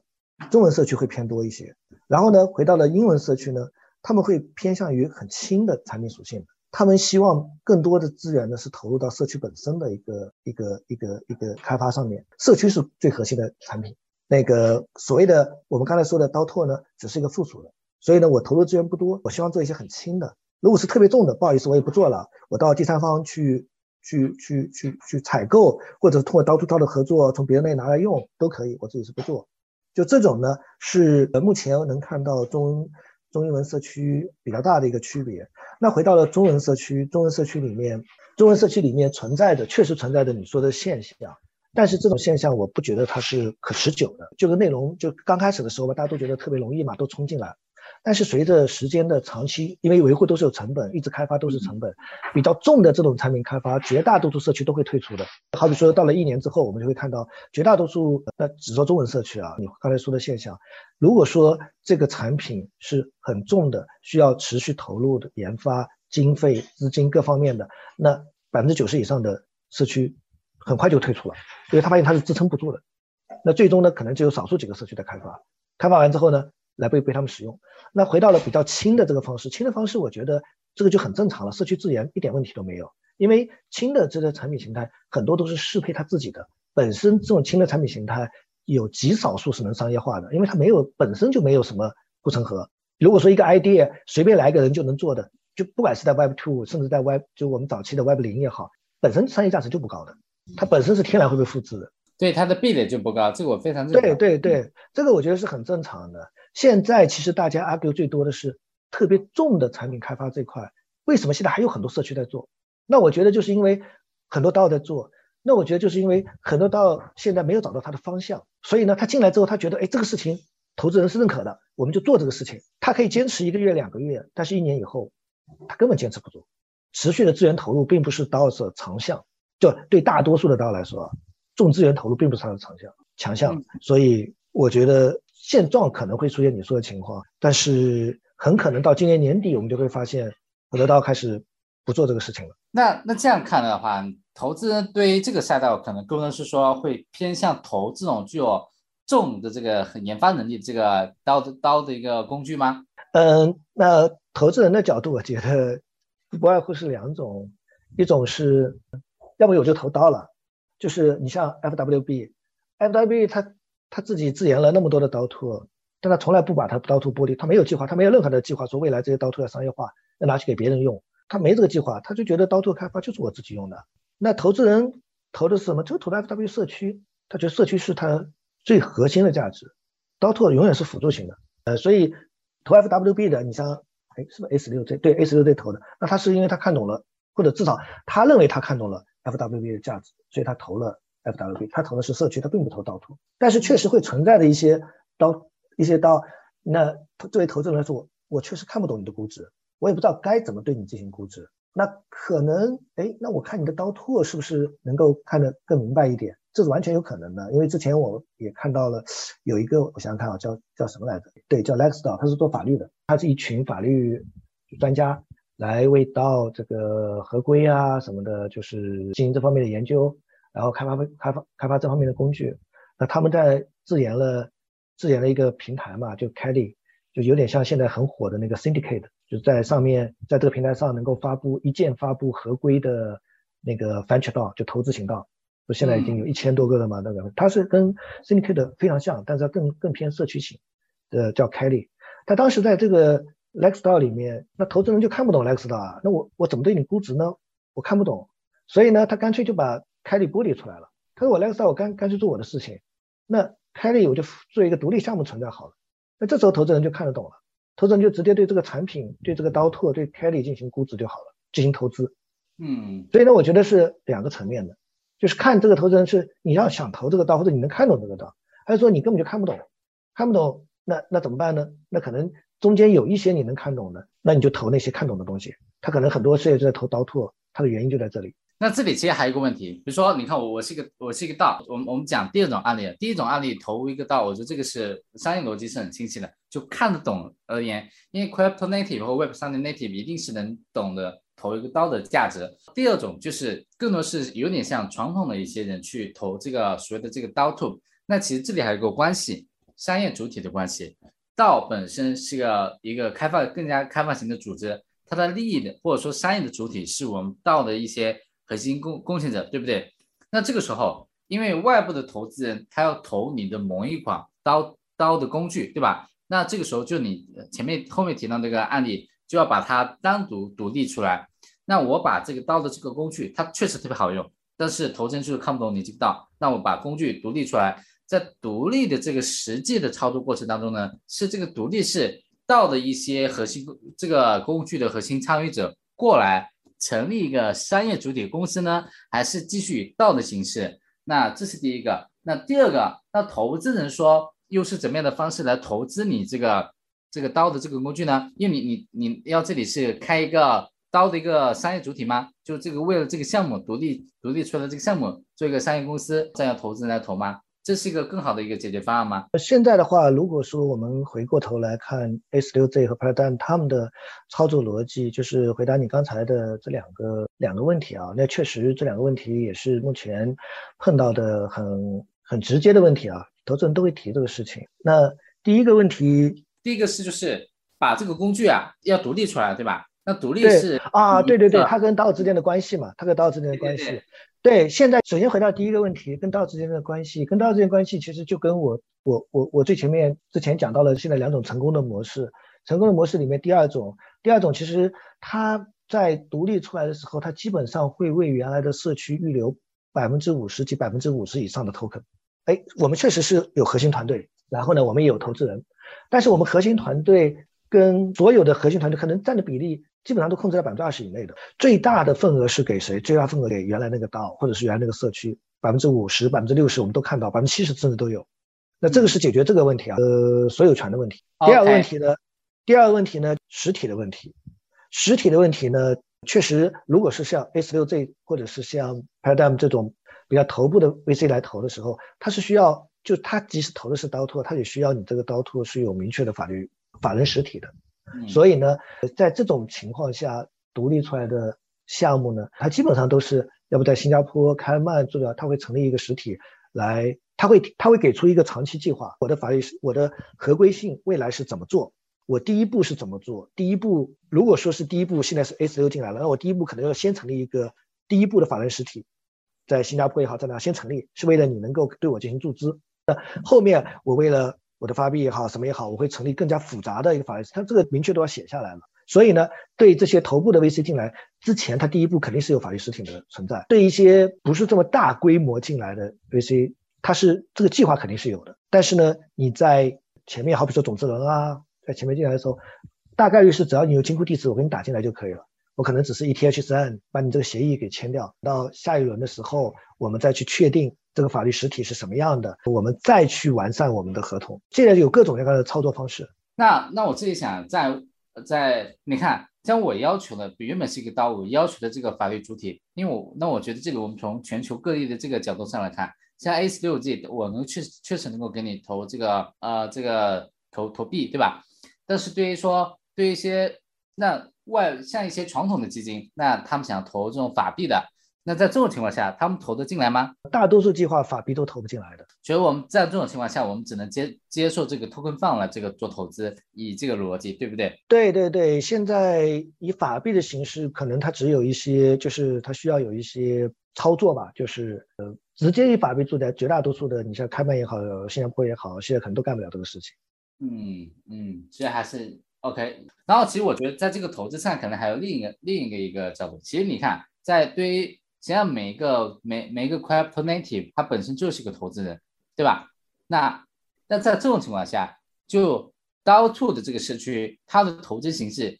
有没有可能以社区自发的形式来来投资呢？就像众筹一样的，这个路径会不会是个更好的路径？这个我觉得它肯定是个很主要的路径，是不是更好？我先不说它啊，它肯定是个更加主要的路径。呃，这个更加主要的路径呢，其实之前应该说是一到两零二零年的时候，二零年的时候，你你如果问我这个问题，我会觉得它可能是个更好的路径。为什么？因为当时绝大多数绝绝大多数的 VC 它是不会去对这些应用啊，对这些进行投资的。就是我们当时甚至觉得进入加密世界我能干什么啊？除了炒币。除了做交易，除了做交易所做 DeFi，我还能干什么？我根本看不到我能干什么。那个时候，很多的程序员，从从湾区啊，从一些谷歌啊这出来的程序员，当时他们就会觉得，那甚至我们都不知道那个那个那个资金的来源是什么。所以那个时候，如果说是做像像众筹的方式，都会觉得它是一种更好的方式，而且甚至当时很多人觉得它是唯一的方式。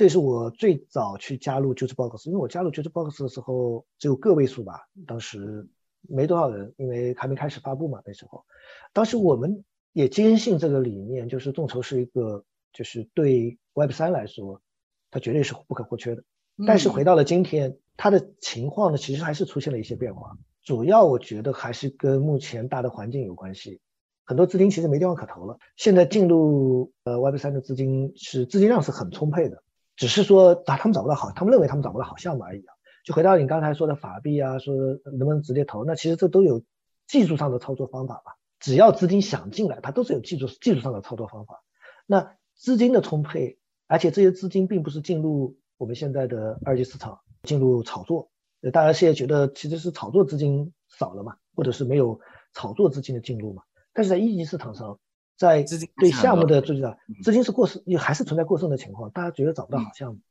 那有这些资金的存在的时候，你说的它是不是一个更好的选项？那可能就就就不一定成立啊。它可能还是一个主要的选项，还是一个比较主流的选项，但并不一定说是更好的选项。像我现在最近半年，我其实线下也谈了很多的团队，那这些团队其实谈完之后，有个很明显的感觉：我为什么要发币？我们又不缺钱，我们这个 VC 给我们投了那么多钱，我们现在想的是怎么把事情做出来，产品做出来，然后想的是怎么怎么怎么，我可能发币是我未来下一轮牛市的事情了，两三年以后的事情了。哎，这种情况在二零年之前，呃，是很少能够见到的。那等于说大家都觉得我有 idea，我想做什么，但是没有资金支持我啊。我我我我一融资，大家就问你什么时候发币啊？什么时候呢？大家都想短期炒作。但现在的情况，我觉得是完全不同了，跟当时。现在投资人根本就不会问你短期什么时候发币了，他支持你的长期愿景。这个行为你认为是普遍发生在海外海外呢，还是在华语圈子呢？呃，华语圈也这个趋势也出现，华语圈这个趋势也出现。呃，那海外很明显啊，海外很明显。海外的话，你像有几个嘛，像 City Club，它的 City Club。他他主要也是做孵化嘛，他在这一轮的战略融资的时候，他的战略他的战略出资人基本上就会提出来，十年内我们我们不要卖任何东西吧，我们想想十年以后的事情就好了。那这个其实是以前不敢想象的。那现在包括呃你听 Martin Coin 啊，听其他的一些这个这个播客，他们的投资人都会说，这真的就是长期的后的，我们短期我们不是短期，我们几年内我们就根本不会想着去去把这些 token 投下二级市场，甚至你们不发 token 都没关系。哇，这么好吗？是现在现在在英文社区里面，这个不是也不叫英文社区啊，现在就是呃在海外的投资机构里面，这个趋势在逐步的出现。当然我不说它是它是现在主流，它确实不会主流，但是呢比较有前瞻性的机构呢，或者是确实长期主义的机构呢，去逐逐步的增多。而且呢，这个增多的趋势我是很很明显能看到的。那回到了国内，国内的我也不叫国内吧，就是我们觉得是华语社区的一些华语圈子的一些投资人。我聊完之后，我能感觉到不像之前这样会很急功近利，会会就是你什么时候发币这个问题，嗯，我现在已经很少能听到他们在跟项目谈的时候，就早期跟他谈的时候会先提类似这样的问题了。因为我因为我觉得现在确实也是因为是一个熊市的阶段。那熊市界投机性的投资者也就都已经走走了嘛。对于真正的建设者，肯定是关心你本身长期价值本身，对吧？你看就像那个像今年 Web 三刚起的时候，嗯啊，这个热热闹闹的，太多人浮里浮夸的。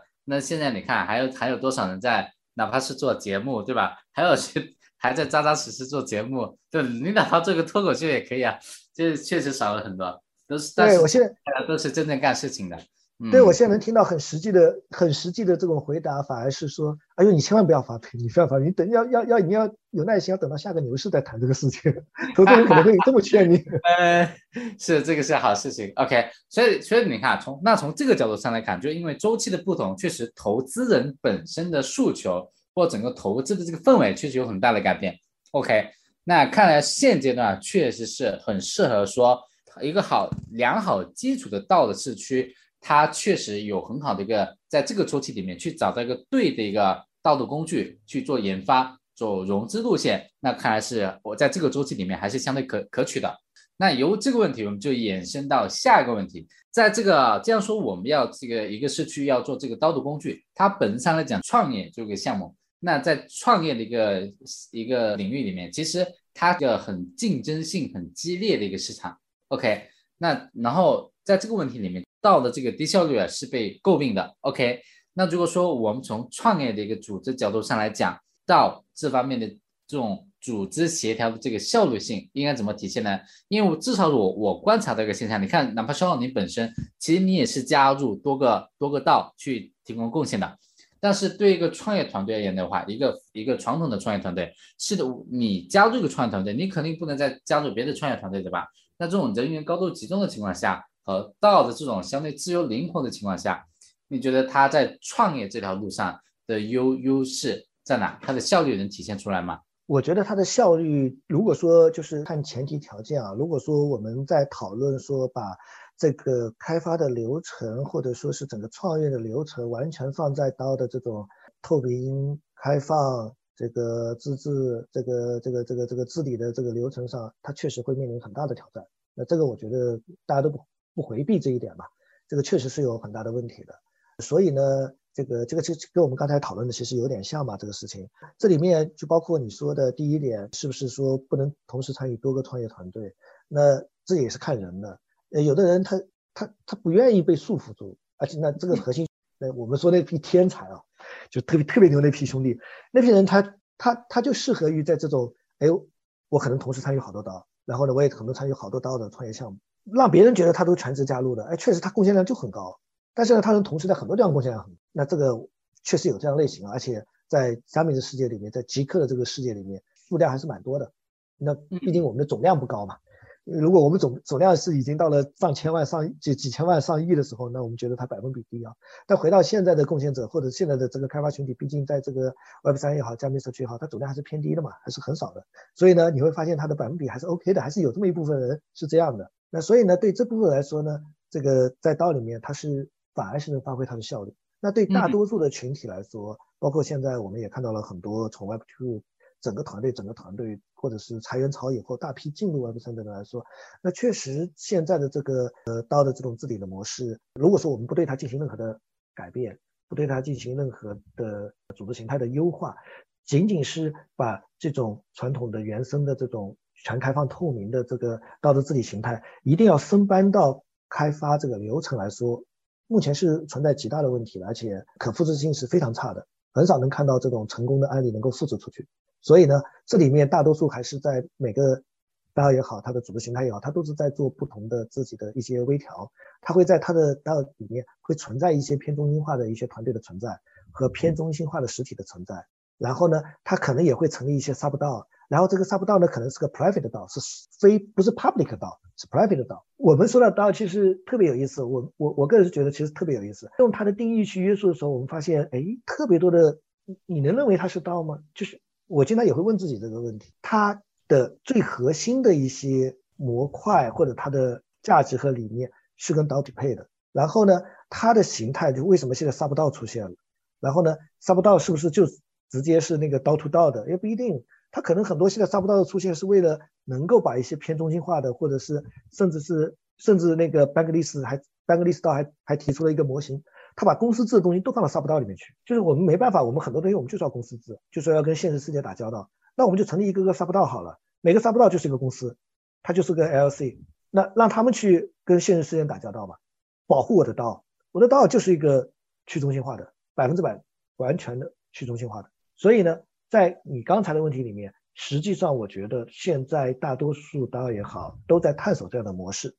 而且呢，这些模式我觉得确实现在的效果看都还是蛮不错的。那我那我大概能理解的。那我觉得这个是用一个比较一个通俗的比喻，就是像中国的这个那个武林宗教的这个某个某个派，对吧？比如说少林派，对吧？那它本身这个大家都是这个道君的这个派，大家加入这个里面。那这个这个宗教，这个或这个宗教或这个武林门派里面，它要有它的商业需求，它正在分在设立一个什么商会组织，由这个商会组织来来决定这个很多商业性活动。但是这个道本身，它是在这个商业组织上面的，其实就是一个宗教，它开了一个开了一个公司，嗯，有有点这个类比的这个感觉啊。哎，威廉，那你之前其实你你也参与很多的这方面的讨论嘛？那你观察看的话，你觉得像在这个效率也好啊，就包括你前面提到的商业价值的保护也好，在这些方面，你觉得目前的一些道还有些什么样的发展方向呢？从这方面，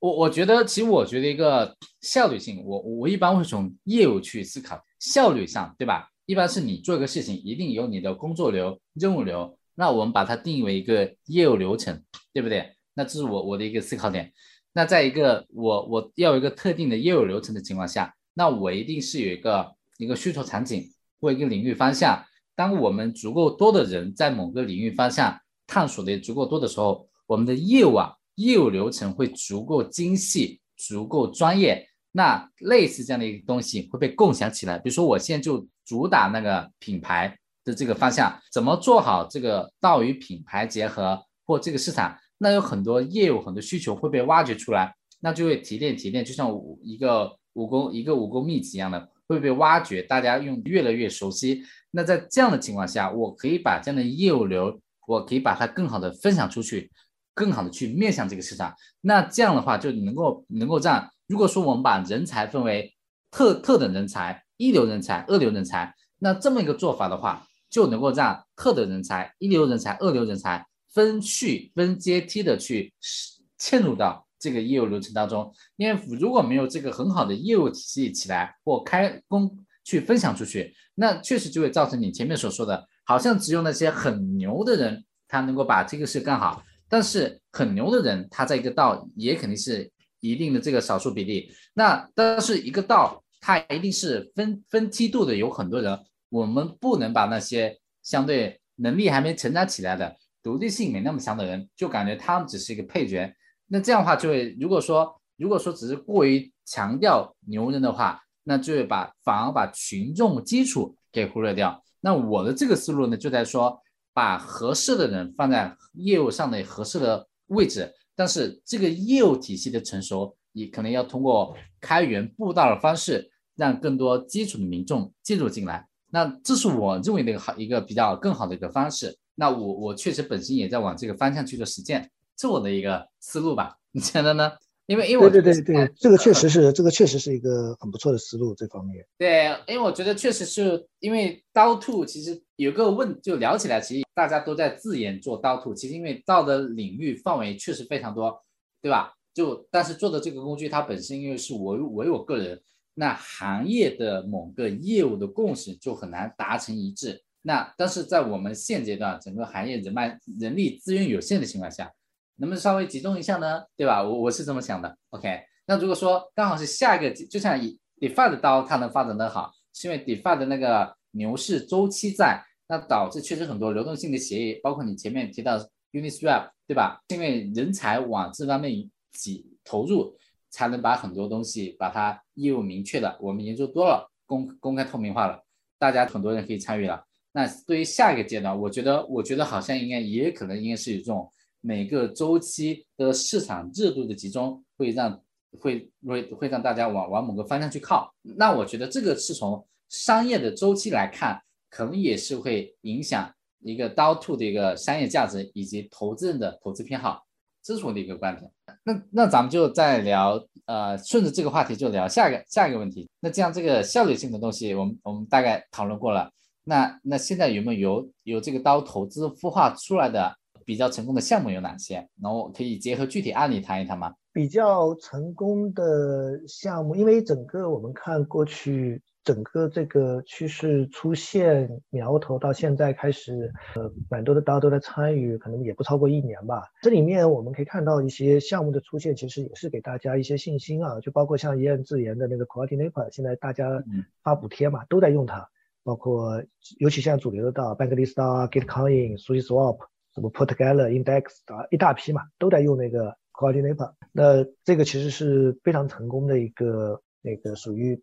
到内部自研孵化出来的一个项目，还有一些大 A 拳的到 FWB、Bankless 到，他们也都在自研。FWB 现在也自研了四款刀托，发布了四款刀托了。Bankless 到也发布了有五款刀托了。那这。他们所孵化的呢，嗯，产品本身我觉得是蛮不错的，只是他自己目前没有太多的商业化的一个计划，或者是推广的一个计划，它更多的是社区内自用嘛，因为他们之前抱怨很多论坛不好用，这个产品那个产品不好用，那他们自研然后能够满足自己的需求，这个我觉得是一个，就是就是怎么说呢，不不算是成功孵化，但是呢，对这种模式而言呢，是产生出来的结果呢是是蛮不错的。那就像我们自己的话，像 C 道现在也在做孵化。现在孵化的话，我们第一期孵化了五个项目，其实里面就有呃三款刀拓。一个呢就是像 Disco 做那个去中心化教育嘛，目前做去中心化教育，呃上面也承载了像 Web 三大学啊，其他各种刀的内容在上面。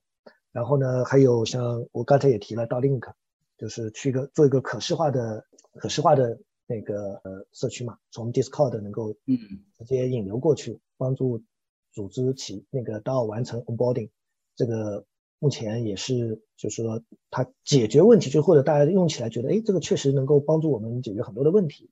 还有一款现在嗯蛮流行的，我们也孵化了一款叫 Insol SBT 的发布工具，能够大家能够在上面任意定制 SBT 模型嘛，就灵魂代币、绑定代币，可以一键发行，可以做授权管理，都对工会啊，对项目进行各种通过这个模型进行各种管理。上面其他的也能够通过它来。进行那个 SBT 的发布，那现在其实它的使用量也蛮高的嘛，因为整个 C 套的生态可能也有，实际上现在加起来也有几万的用户吧，嗯，这些用户都在用这就这些产品，那这些产品本身我觉得都是处都是属于 idea 来自于社区，呃，资金来自于社区，最后呢，它的零号的用户和客户也是社区。本身的社区呢，就是它的需求被。我刚才提的最核心的需求嘛，希望有一个 Discord 上的刀变成一个链上的刀，这些都是很直接的来满足这个诉求。我相信啊，像这样孵化出的刀，一年以后，这呃孵化出的工具，一年以后这一批工具可以帮助现在我们所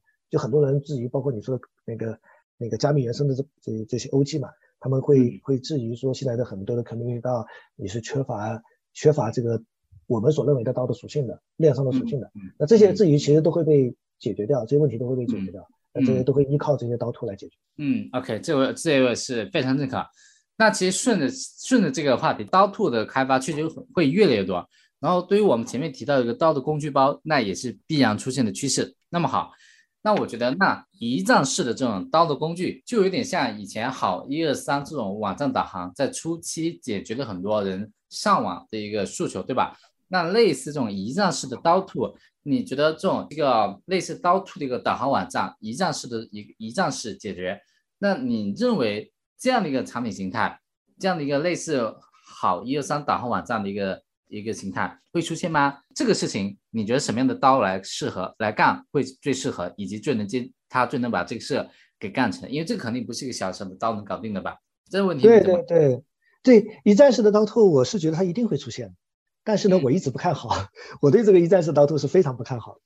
那我对对对，我非常不看好一一站式的刀图。那我我我看好的是刀的工具包组合，就是可组合性嘛。但一站式刀兔它其实往往是不具备可组合性，就是或者它可组合性相对是比较欠缺的。就它不够灵活，不够开放，这种对对，哦，懂你意思，嗯，就是一站式刀兔，其实我我现在已经聊过有几个团队了。那它的 load map 呢，都是最终要推出一站式的刀拓，然后呢，它的刀拓要为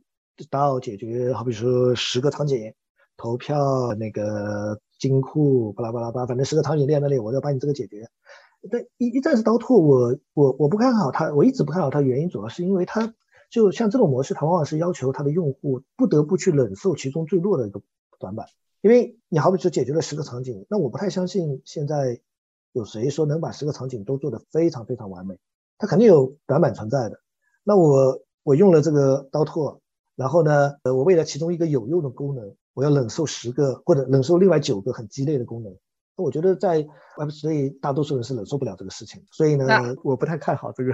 一站式的刀拓。对这种这种打包式，我觉得也确实确实不是特别好。但我觉得这个产品需求是可以改造一下，可可我因为我我是这么设想，工具包这个东西啊，它一定会呈现。但工具包它其实就有点类似一个一个基础框架，对吧？在这个基础框架身上，我们去一个工具的一个商店里面去挑选我们所需要的，放到我们这个工具包里面，它有点像日拔插，对吧？组件式的放到这个框架里面就去执行。那我觉得这个路路径是对的。对吧？我不知道你对工具包是不是也是这么一个日拔叉的方式？对对对，它就是一个可组合性的模式嘛。对，那好，你看，那有了日拔仓的时候，那我需要选不同的这个工具的时候，那我也还是需要一个商店啊，对不对？我需要一个商店去搜索，可以添加到我这个包。那我觉得这个类似这个刀的工具的这个商店的这个需求啊，其实它可能有，但只要说它别做成一站式的，它的定位就做一个好的好的这个商店，让我们这些。刀的一些参与者或运营者，就到这个商店上选购我们所需要的这个一个各种工具，是插件是协议都 OK，放到我们这个包里面，我们就走了。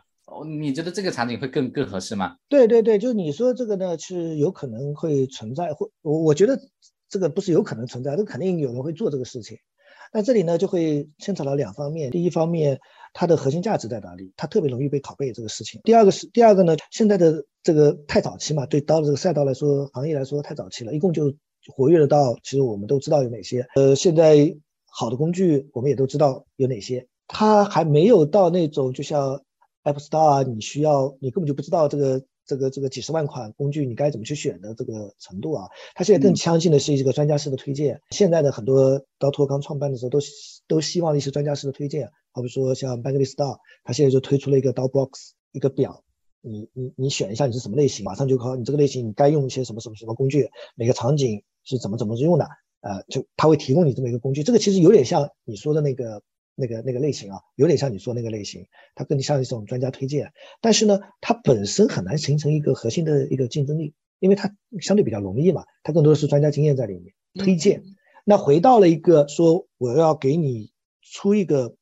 网站，然后呢，这个网站上面呃要放一些什么样的那个那个工具在上面，你可以去选择。在这个事情上，那谁来做审核？其实我我我会很质疑这个事情。那你是不是需要中心化的审核，还是说你可以让所有人都上架？那所有人都上架的话，那它的意义有些什么样的意义？或者是你除非你这个工具是做成纯纯去中心化的，所有人都能上架，所有人都能去评论，然后呢，所有人都能去打分，然后呢，它自动的会出现一个排名，诸如此类的，我觉得是有可能会存在啊。只是说它它的价值有多大，我相对比较质疑。嗯，而且它存在的这个运营的风险也很大，因为可能说。很多上传一些插件、上传一些协议，都是有后面的这个协议，对，那就很造成很大的危险了。这确实是如此。但这个未来这个方向，我觉得还是蛮值得去探索的。包括你刚刚所提到那个专家顾问推荐型的，其实它本质上也是因为我们需要这种聚合型的这个工具包工具需求，那你通过这个方式来给我推荐啊一系列，OK，我就把它挑选出来放到工具包里面，OK，嗯，这确实是如此。对，像这种类型的，其实像你说的，呃，什么刀适合做？那我觉得像这种肯定就需要像大而全的、比较权威性的，或者大家比较认可的，像 b a n g l i s 刀，或者是带法律属性的一些刀，大家比较相信它的，那可能会就是有一定的公信力啊，大家会觉得行业会认可这个嘛？带法律属性的刀，那我那我这个我觉得还是蛮蛮认可的，就是你因为你你法律协议，但这个其实有一个有一个道，我不知道那个叫 Government Matter 还是 Government 道还是什么来着？Government 对对，刚 Meta 就就他们是把政策的模，我觉得他们就很适合，因为他们就是把这种政政策或政治治理这种把它模块化组组成，对吧？然后本身有学术，有很强的这个法律相关的这个基因，那那我其实我觉得他们其实可能也也蛮适合干这个事情的，因为因为。他们的属性是非常适合干这个事情的，只是他们团队不太愿意做这个事情嘛，因为都是一些哈佛啊一些出来的学者，然后都是由哈佛、剑桥资助的，他们不太愿意做是偏商业化的事情。就是你好比说一些商业化的工具，你要去就偏商业化场景的一些工具，你要去评估这些工具是不是好用，什么场景要用，那他们不太愿意去做这个。他很大概率，他如果说想做这个，很大概率也是跟 Backlist 啊、跟职业道合作在做这个事情。但他更乐意去做，那听起来他们更乐意去做学本身的一个学术，做 PhD。那我觉得这个方向是真的是非常有意思。最后一个问题，你认为未来什么样的组织适合用刀的这个方式去运作啊？当这个问题我们得给他加一个前置条件，因为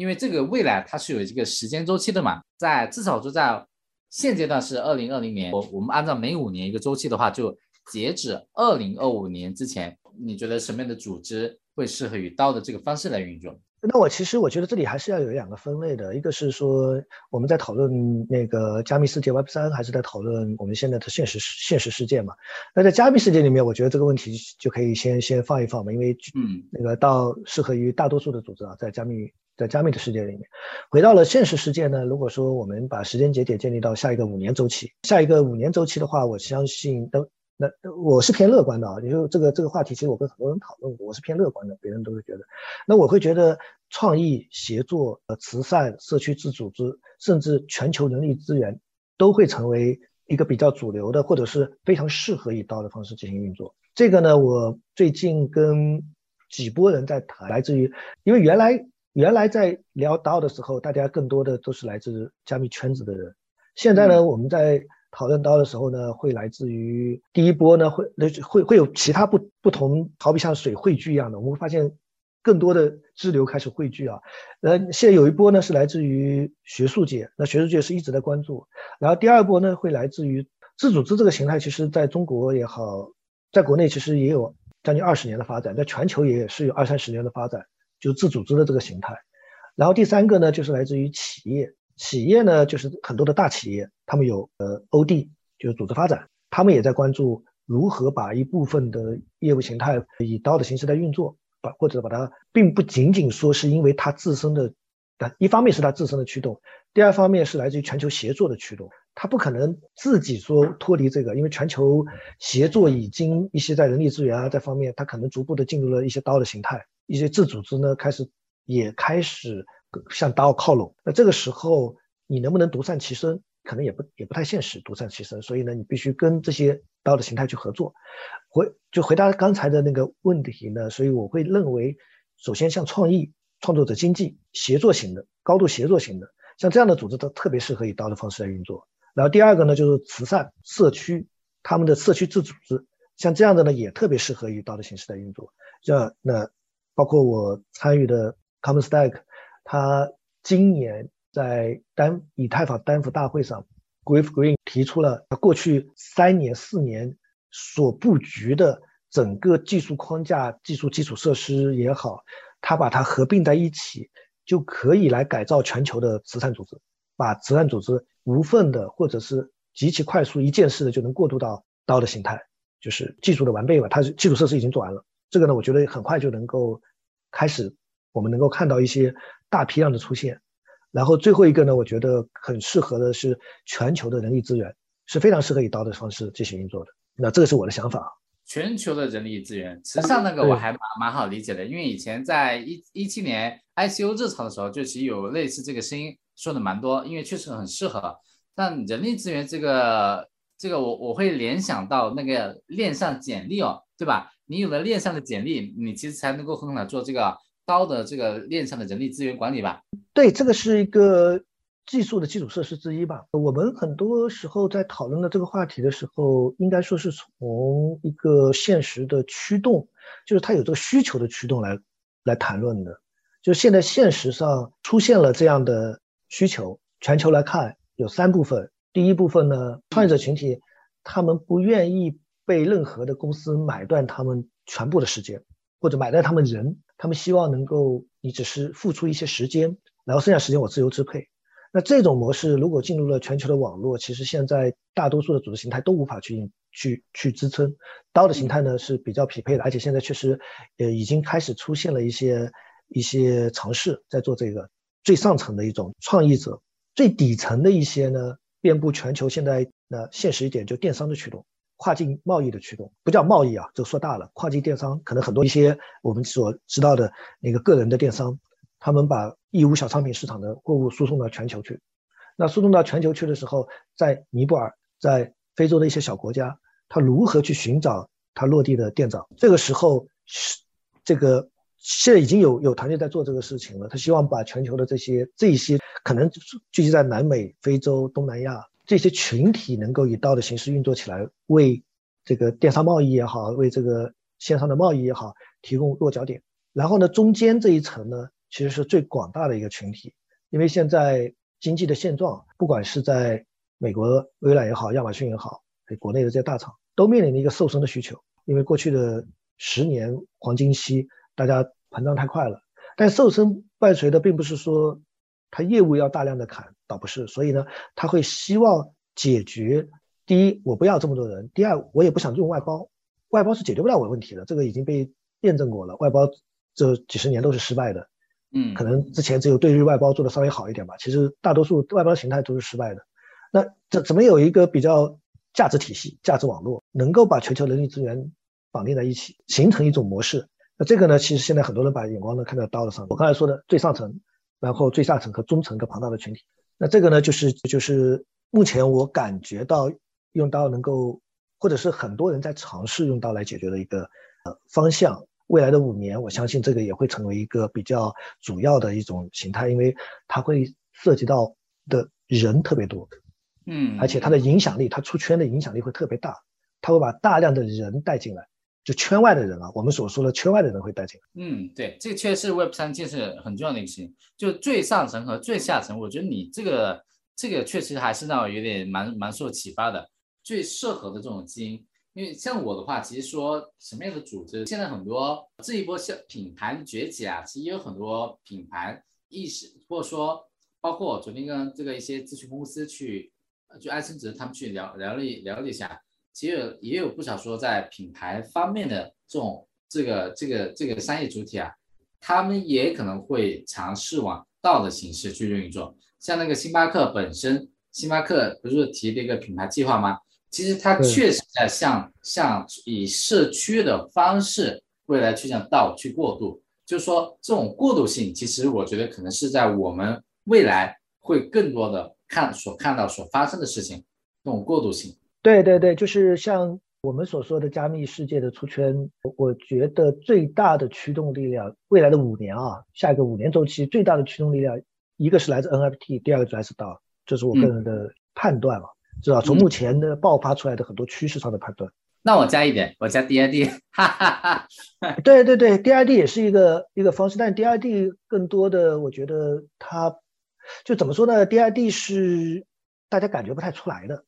它更偏底层设施和 To B 的这一端，所以呢，DID 这个我我我个人还把它偏向于基础设施一些，因为因为我觉得每一个人拥有一个输入身份，这个是肯定是需要的，但还是在说。确实得先有 NFT，你得有了，在我们为什么要进入加密世界？我觉得对于我们也可能是一种极个型的、理想的先先一往跑在前面的。但对于大多数人而言，能够驱使他进入加密的，就在说他有了加密的资产，他的身价，他有钱，在这他才愿意集体跑步进去。那 N F 起到这个给他赋予他们的在加密世界的资产，让他们进来，到一个给他们一个生产关系的网络，有了这是资产。在这个资产政治关系网络当中怎么用？但其实我觉得还是有了到之后，DID 的价值啊才会发生出来。因为你有了组织，你一定就有一个我在组织里面我是一个什么的角色，对吧？这个角色的身份定位，那他肯定就需要有一个 DID 的承载。有了这个 DID，他就可以自由的进出到各个道里面的。所以我觉得三个层可能有一定这个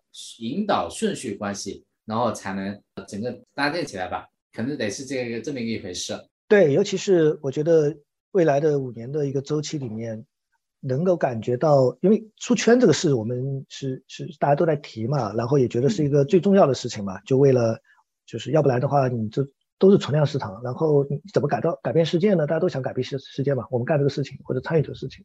所以都会提出圈。那出圈其实除了在商业上。在在在各方面，其实我觉得像慈善啊，像各方面都是一个很庞大的力量。最近主要是忙商业上的事情，所以没太去关注这块。我前段时间，去年的话，在这块花了蛮多的时间在跟他们在探讨。呃，Comstack 他现在提的，呃，以太坊单房上提出的全球改造计划，其实它有一些很很很现实的案例是做的蛮好的，就像包括在呃纽约，纽约他们整个纽约很多的慈善组织在做的是什么？在做的是让流浪流浪汉能够解决流浪汉问题。但是其实过去的经验会发现，流浪汉问题并不是钱能解决的，因为他们其实并不缺钱，他们是因为各种社会问题无法回归到这个社会，你需要有很多的创造性的方法或者是创新的方法。来帮助他们回归这个社会，那这个就完全不是说慈善组织说，哎，我招一些义工就能够解决的了，这个是需要需要有大量的有想法的年轻人，或者是有他能把这个当做一个自己的创业项目来做的这种方式来运作。那所以呢，道呢在这个上面是有非常天然的这个优势的组织形态上，嗯，基地形态、价值体系。然后包括怎么拯救亚马逊雨林啊，就因为我我记记录了很多这个类似这样的项目，我觉得这些其实出圈上面，因为我们所看到的社会很多是商业嘛，但实际上在更广阔的群体里面有大量它并不是商业社会，它有社会群体啊，它的社区形态，他们其实是大量的人数上说他们是一个更加庞大的一个人数，所以我觉得其实是多方面的，未来五年是在商业社区各方面的都会全面的出现我们所预期的出圈的这个。